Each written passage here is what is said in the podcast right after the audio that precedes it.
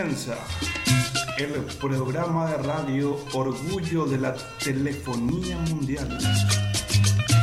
Orgullo de la Radiofonía Internacional y estandarte de la televisión mundial. El viernes anticomunista de radiopar.com. Mi nombre es Alejandro Amarilla y voy a compartir con ustedes los próximos 30 minutos de pura información en este viernes 15 de marzo del 2019.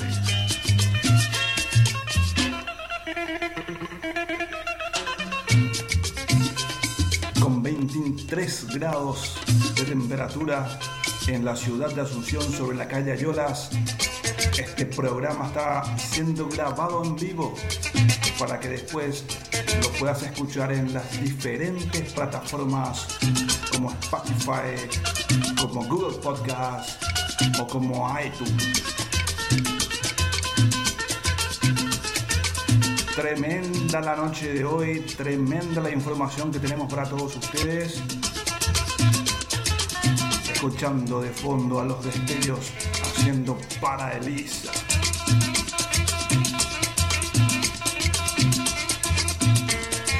Para comenzar a mover un poquito la noche de viernes.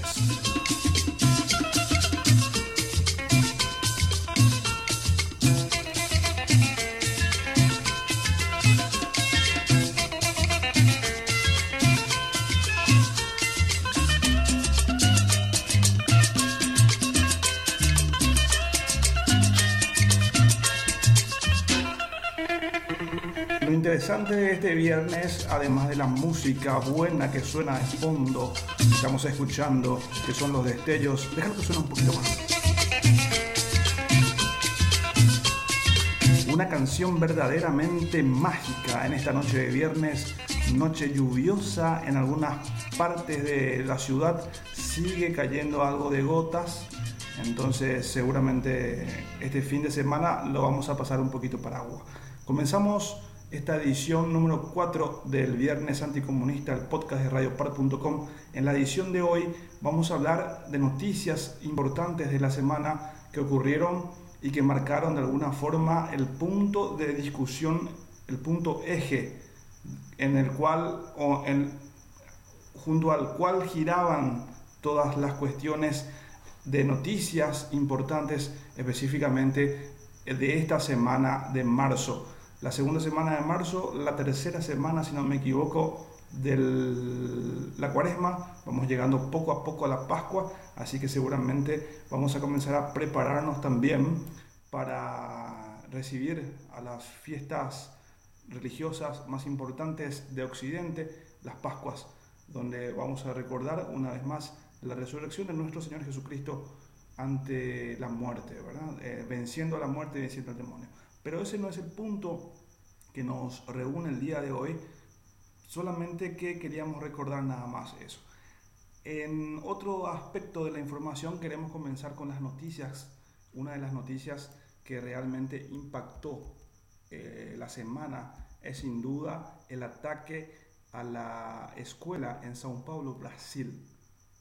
Esta situación se dio en medio de una confusión generalizada donde dos personas aparentemente con algún grado de inestabilidad mental decidieron atacar la escuela de Susano del estado de São Paulo en Brasil. Este, esta ciudad, Susano, queda a unos 60 kilómetros aproximadamente de la ciudad del, estado, de la capital del estado São Paulo, que lleva el mismo nombre, São Paulo. Este, esta, esta escuela eh, está, digamos, a unos 3 o 4 kilómetros del centro de la ciudad de, Susano y es, y bueno, fue motivo, fue blanco del ataque de unos chicos que seguramente decidieron vengarse por algún bullying que, que le hacía a la gente y terminaron matando a más de 10 personas. Otro de los sucesos que dejó en shock al mundo fue la transmisión en vivo de un acto terrorista contra una contra un templo musulmán ubicado en la ciudad de Christchurch, en Nueva Zelanda, que dejó más de 50 muertos y una veintena de heridos el, como saldo de esta transmisión inédita a través de las redes sociales que bueno, desembocó en la muerte ya de más de 50 personas. Fue una de las, actualmente es uno de los videos más reproducidos en este momento en todas las plataformas de redes sociales y las plataformas web y las aplicaciones como WhatsApp, como, como Snapchat, como Instagram, etc. Es el video más reproducido, es el tema trending topic del momento en Twitter, al igual que la actividad, perdón, eh, al igual que la noticia catastrófica y dolorosa de la violencia en San Paulo en una escuela también. Esos son los temas que vamos a tocar en esta noche. Vamos a centrarnos específicamente en cómo puede de alguna forma los videojuegos influenciar en actitudes como las que pudimos ver de Brenton Tarrant, por ejemplo, que decidió, que decidió eliminar más de 50 musulmanes en una mezquita por ejemplo, ¿verdad? Entonces queremos averiguar, queremos pensar sobre si es posible que exista alguna influencia negativa de los videojuegos sobre estas acciones que son a veces, bueno, esto es, es la primera vez que se vive a nivel mundial la transmisión de prácticamente la ejecución de, de personas que estaban por rendir culto religioso en un templo, específicamente de personas musulmanas que estaban a punto de reunirse para eh, practicar sus oraciones. Esto mm, anteriormente eh, se veía en las películas, uno podía ver este tipo de cuestiones en películas futuristas, como la de Kurt Russell, por ejemplo, donde actúa como un jugador de, de un videojuego que pasa de la realidad de la realidad, digamos, analógica a la realidad virtual y se convierte en el objeto preferido de un gamer que lo utiliza como se le antoja. Y bueno, tiene una perspectiva, digamos, ya en tercera persona del juego el gamer, pero esta, en esta oportunidad podemos decir que esto es en primerísima persona, porque la persona que comenzó los ataques se grabó de principio a fin con una GoPro y, lo transmitió en vivo y en directo a través de Facebook. Y se tomó inclusive eh, el trabajo de configurar correctamente la transmisión porque salió prácticamente perfecta. Y eso hace que, digamos, muestre o nos dé la pauta de que el ataque fue completamente pensado, completamente craneado, fríamente calculado seguramente. Y bueno, terminó en la muerte de más de 50 personas. Pero lo llamativo de todo esto es que, hay mucha gente que está proponiendo, por ejemplo, la censura a los videojuegos. Yo no estoy de acuerdo con eso. Yo estoy de acuerdo con que se controlen más a los videojuegos. Yo soy un fanático de los videojuegos, nací con un control en la mano. Prácticamente tuve primero un control de videojuego y después una pelota de fútbol. Y puedo darme cuenta que hay ciertos juegos que tienen cierta influencia negativa en algunos chicos. Esto debido a que influencia directamente su psique. Eh, cada uno tiene eh, una psique diferente y tenemos diferentes formas de ver la vida, de interpretar las cosas. Y no todos podemos ser fácil, fácilmente influenciados por acciones negativas. Pero hay gente que sí es vulnerable a las influencias negativas. Y si tiene acceso a un juego como Fortnite o como Free Fire o como GTA o como Call of Duty, donde la violencia es explícita, lo más probable es que esa persona termine de alguna forma teniendo una influencia negativa de ese videojuego y que, bueno, después busque emular eso en la vida real, en la vida analógica, le digo yo.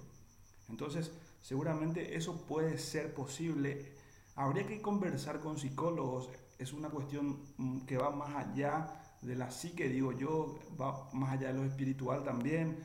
Es una cuestión que habría que analizar de forma así muy puntual para poder encontrar una solución, porque de ser así, de ser cierto que los videojuegos influencian de manera negativa en las personas que los consumen, bueno, entonces podemos estar hablando de una nueva enfermedad. Se lo catalogaría primeramente como una enfermedad, como una dolencia psicológica, y bueno, y tendría efectos negativos seguramente para toda la sociedad.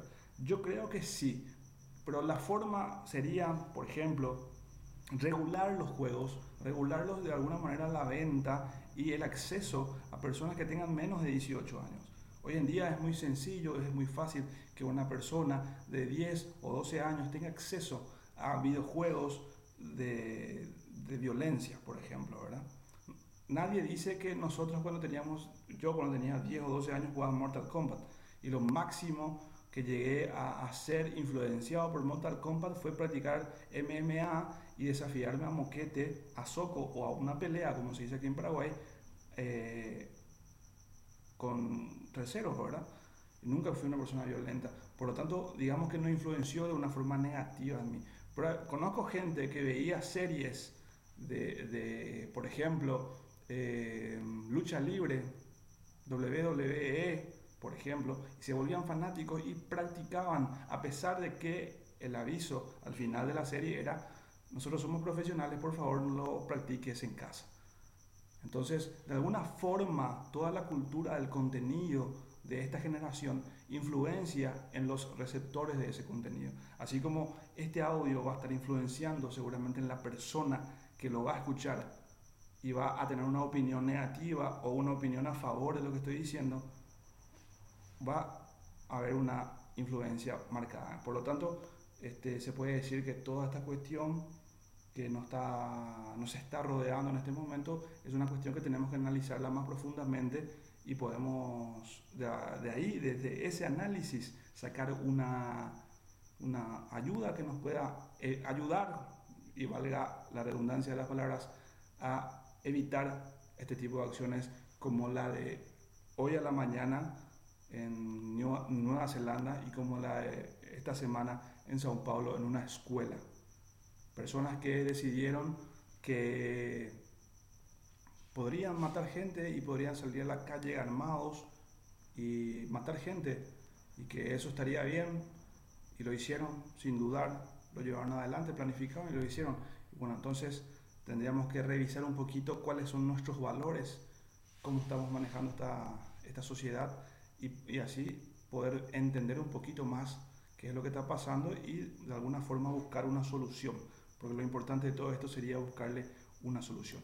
Bueno, ese es uno de los temas, digamos, que los dos temas más importantes de, de, esta semana, digo yo, y vamos a hablar de esto seguramente durante mucho tiempo porque se va a mantener eh, en el éter de la información lo, acontecido en Nueva Zelanda y lo acontecido en Sao Paulo. Vamos a escuchar música y luego vamos a entrar en, en más detalles de lo que aconteció en Nueva Zelanda, donde un hombre armado transmitiendo en vivo, en directo, Breton Barren, perdón, Breton Tarrant, a través de Facebook, ejecutaba a 50 musulmanes.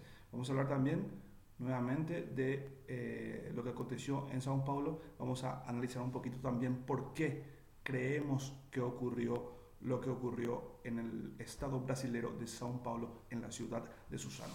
Ahora vamos a escuchar algo de música, un tema que a mí me gusta mucho, que es prácticamente de los 90, finales de los 90, pero es un tema que tiene una, una base eh, musical muy interesante. Son los eh, México-americanos, Cypress Hill, haciendo Rock Superstar aquí en Radio Parque. A lot of uh, sharks out there trying to take a bite of something. Was hot. A lot of chameleons out there trying to change up anytime something new comes along. Everybody wants a bite. Don't happen overnight. So you wanna be a rock superstar and live large,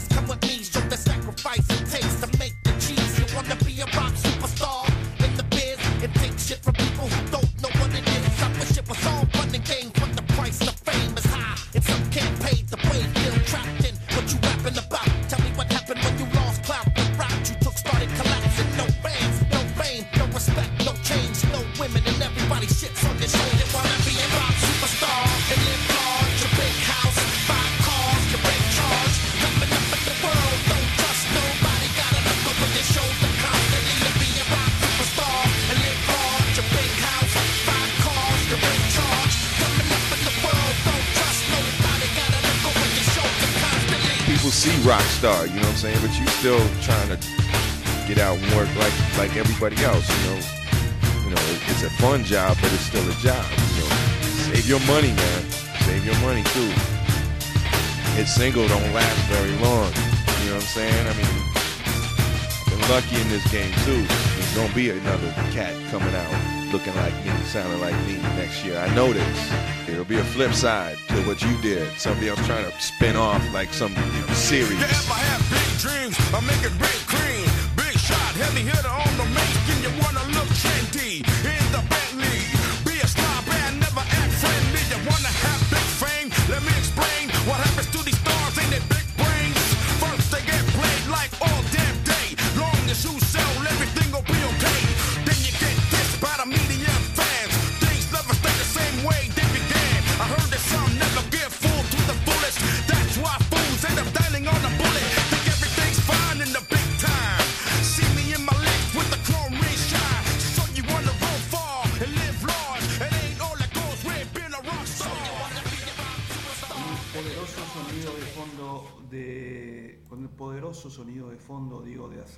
Hill que estamos disfrutando en esta noche de viernes 15 de marzo del 2019 aquí en radiopar.com seguimos haciendo este programa el podcast de Radio Par del viernes anticomunista que hoy tiene como base principal las noticias más importantes de la jornada y de fondo podemos escuchar se puede escuchar un poquito ahí de fondo el sonido de las ambulancias aquí en la ciudad de Asunción. Estamos transmitiendo en vivo. Nos pueden es- escuchar todos los viernes de 21.30 a 22, 23. A veces nos pasamos un poquito este programa aquí en radiopar.com todos los viernes. Hoy un programa especial, un programa en el, cual estoy hablando sobre las noticias, creo yo, más importantes de la jornada, de la semana y seguramente de un tiempo.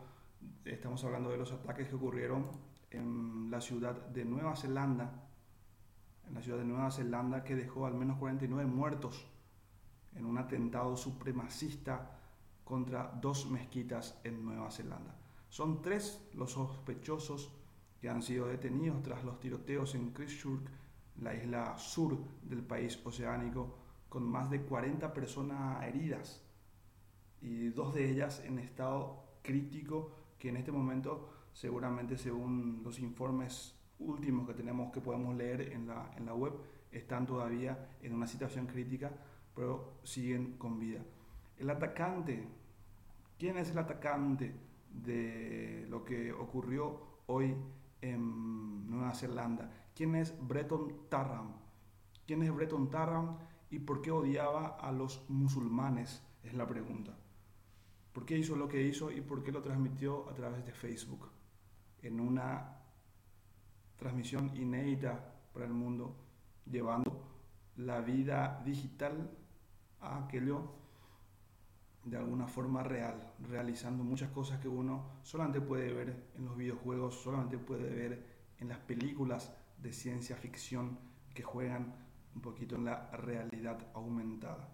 Un video del atentado está siendo difundido y seguramente muchos de los que están escuchando este podcast en vivo y de los que lo van a escuchar en las diferentes plataformas lo han visto o lo van a ver en algún momento. Y esto verdaderamente es una situación que impacta, que impacta al mundo, hasta al más duro, hasta al más insensible, se queda por lo menos a pensar un poquito sobre esta situación. Tres personas aún permanecen detenidas en relación con el doble atentado este ocurrido en Nueva Zelanda, en la ciudad, en las mezquitas de la ciudad de Christchurch, en las que 49 personas han perecido según el balance provisional hasta este momento. La policía neozelandesa no ha revelado su identidad, si bien ha publicado uno de ellos es el individuo de casi 30 años que comparecerá ante los tribunales este sábado. El primer ministro australiano ha revelado que uno de los detenidos atacantes de la mezquita al norte es australiano. Por lo tanto, el país de Australia va a tener que verse inmiscuido en esta cuestión. Eso fue lo que ocurrió el día de hoy.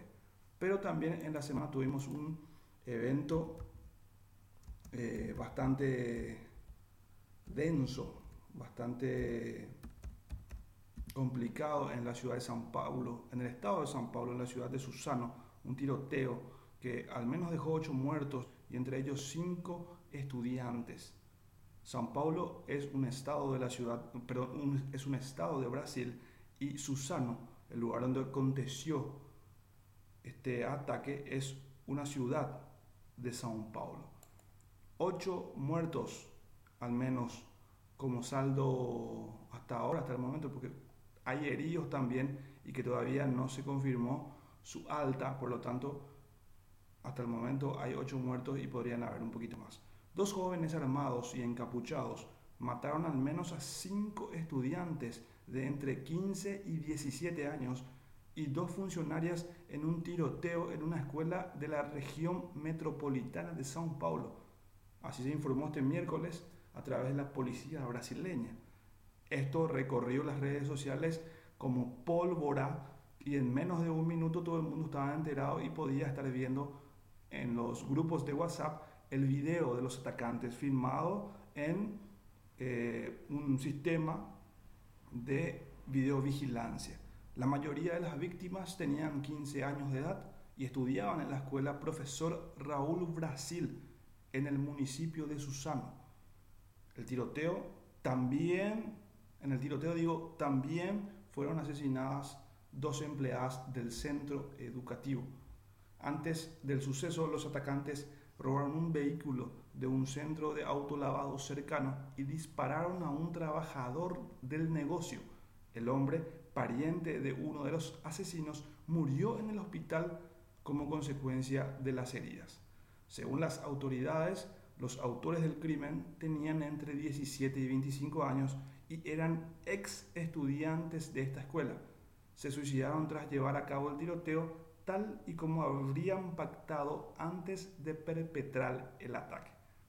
La policía informó que en el lugar del crimen se encontraron un revólver, artefactos explosivos caseros, una ballesta y un arco con sus flechas.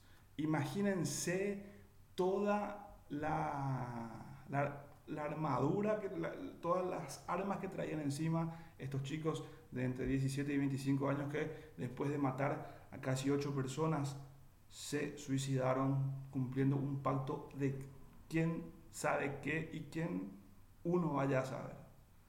Sería, a no ser que hayan dejado una nota, prácticamente imposible saber cuáles fueron los motivos que llevaron a estos chicos a hacer lo que hicieron, a sacar tantas vidas y de una forma tan, pero tan violenta en una escuela, en un colegio del estado de São Paulo. Estos dos temas son sin dudas los temas principales de esta semana, de este viernes de marzo, de este viernes 15 de marzo, mitad del mes de marzo, nos acercamos, como decíamos al principio de la edición del día de hoy, que nos acercamos lentamente a las Pascuas, a las fiestas tradicionales religiosas más importantes de esta parte del mundo.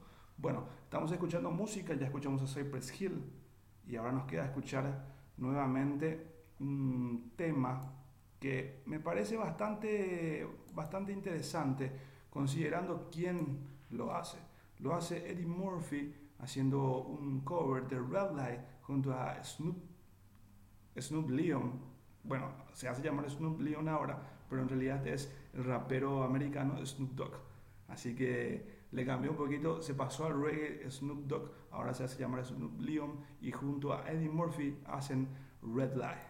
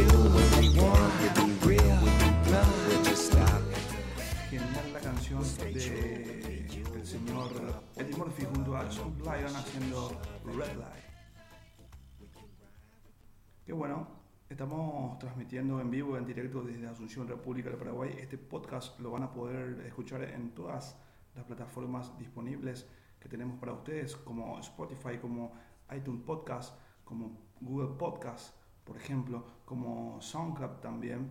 Van a poder escuchar esta grabación, esta, este podcast que dimos en llamar muy gentilmente el Viernes Anticomunista, que hoy no tenemos, eh, digamos, el debate eh, que tenemos acostumbrado a las personas, que tenemos acostumbrada a la audiencia de este podcast, porque, eh, bueno, los compañeros están con actividades laborales también el día de hoy, entonces por eso no pudieron estar aquí con nosotros. Mi nombre es Alejandro Amarilla, vamos cerrando la edición del día de hoy. Muchas gracias por estar ahí. El próximo viernes a partir de las 21.30 aproximadamente comenzamos nuevamente otro episodio más de El Viernes Anticomunista y seguramente ya con la presencia de los compañeros que siempre van a alimentar un poquito con el debate esta situación. Gracias por escucharnos, nos volvemos a encontrar el próximo viernes en radiopar.com.